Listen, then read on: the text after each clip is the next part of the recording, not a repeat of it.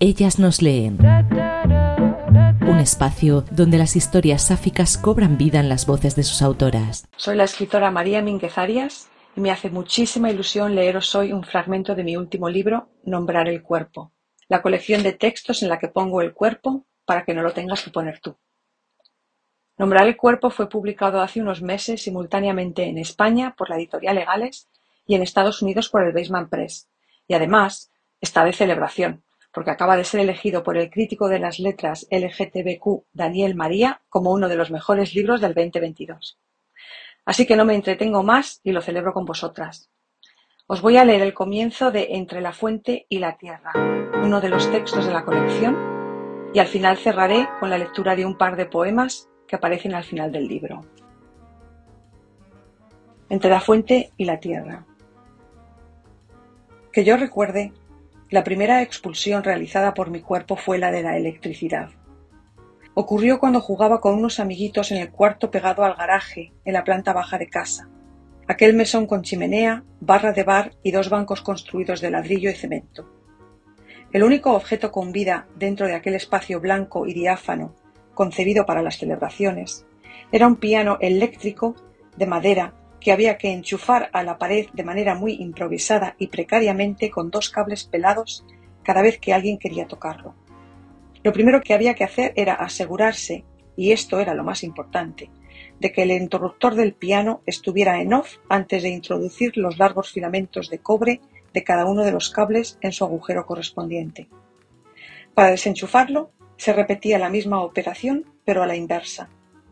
Tras asegurarse de que el interruptor del piano estaba en off, se tiraba de los dos cablecitos que colgaban de los agujeros del enchufe y se dejaban caer sobre el suelo de cemento. Hasta la próxima. Cuando no había ningún adulto alrededor, la encargada de enchufar y de desenchufar el piano era la hermana mayor, es decir, yo.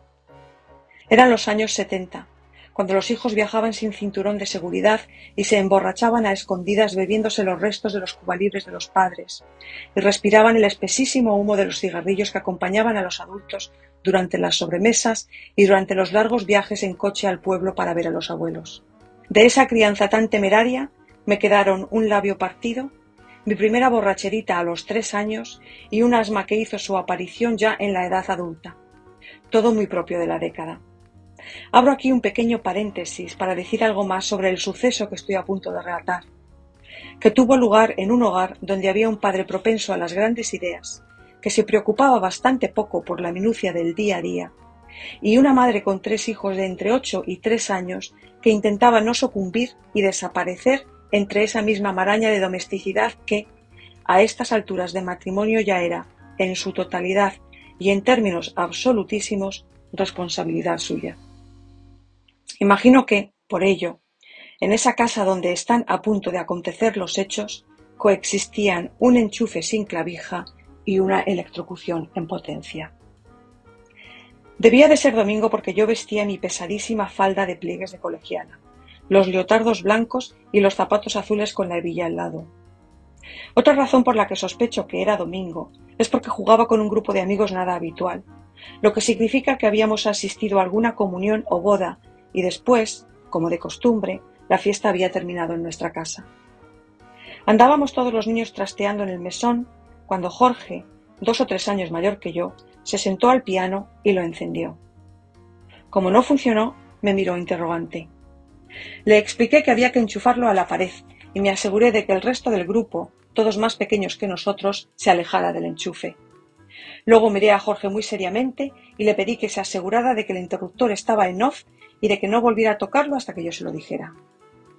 Pero a Jorge le pudieron las ganas, o el saberse más mayor o experto en cables que yo, y justo cuando me disponía a introducir el segundo cable en el enchufe de la pared, le dio al interruptor.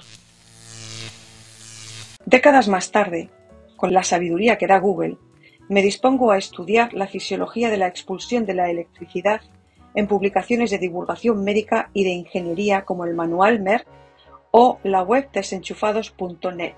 Sí, desenchufados.net.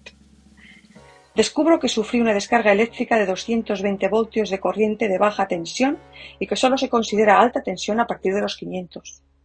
que las corrientes eléctricas pueden ser continuas, como en las baterías, o alternas, como en los circuitos eléctricos de los hogares, que las continuas viajan en una sola dirección y las alternas cambian de sentido entre 50 y 60 veces por segundo.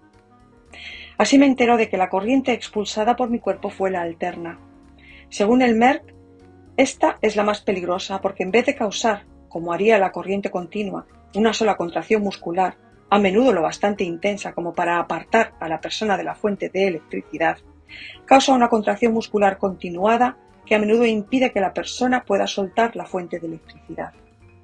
Aprendo que como la corriente alterna cambia de dirección continuamente, en vez de usar los términos tan comunes de entrada y salida, debemos de utilizarlos de fuente y tierra. También descubro que, dependiendo del tiempo de exposición, existen umbrales por los que pasa la corriente, con sus correspondientes fases de respuesta por parte del cuerpo, y que estas respuestas pueden ir desde la quemadura de la piel, pasando por las contracciones musculares lo bastante potentes como para arrojar a la persona al suelo, hasta la parada cardiorrespiratoria. Resulta que el cuerpo es un estupendo conductor de electricidad, y como ésta tiende a viajar por los lugares donde encuentra menos resistencia, suele pasearse en especial por los nervios, los vasos sanguíneos, los órganos vitales. Me sorprende muchísimo descubrir que la electricidad es tremendamente vaga, que carece de picardía e incluso de iniciativa. No quiero ni imaginar lo que habría pasado aquel día de haberme rodeado con intención por los interiores de mi pequeño cuerpo de ocho años. Lo único que recuerdo del momento en que Jorge le dio al interruptor es un enorme chispazo en la mano. Al chispazo le siguió la nada que acompaña a la inconsciencia.